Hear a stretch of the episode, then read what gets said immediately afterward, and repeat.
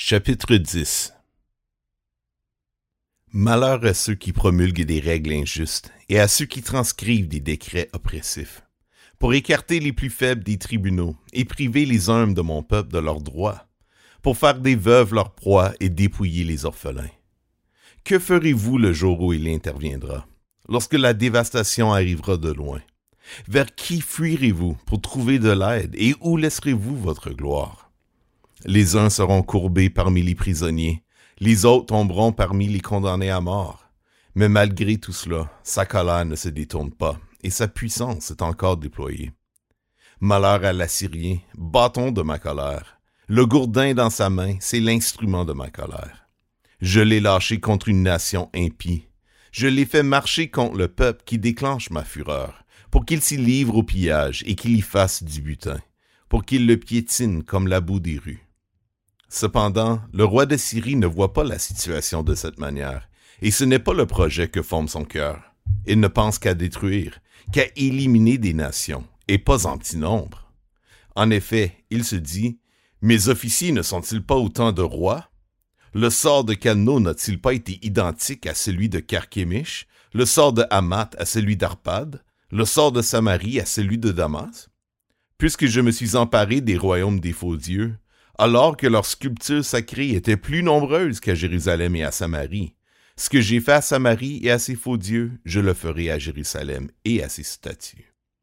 Cependant, lorsque moi le Seigneur j'aurai mis un terme à toute mon œuvre contre le mont Sion et contre Jérusalem, j'interviendrai contre le roi d'Assyrie à cause du fruit de son orgueil et de l'arrogance de son regard. En effet, il se dit, c'est par la force de ma main que j'ai agi, c'est par ma sagesse, car je suis intelligent. J'ai supprimé les frontières des peuples et pillé leurs trésors.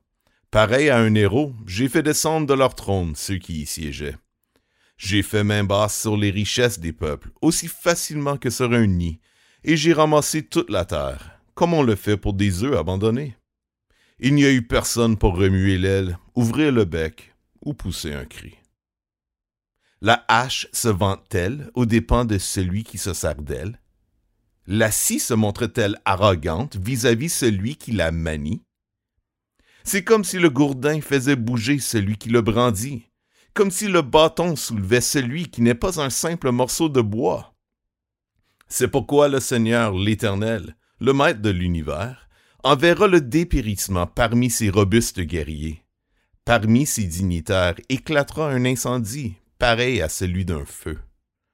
La lumière d'Israël deviendra un feu, et son sein sera une flamme qui brûlera et dévastera ses buissons épineux et ses ronces en un seul jour, qui fera entièrement disparaître la gloire de sa forêt et de son verger.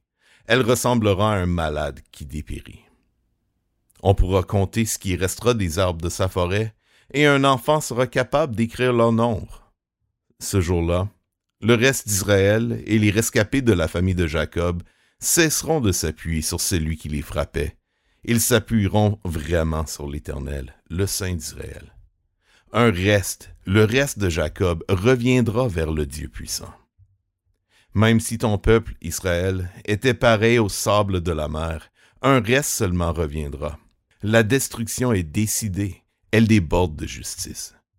Et cette destruction qui a été décidée, le Seigneur, l'Éternel, le Maître de l'univers, l'accomplira dans tout le pays.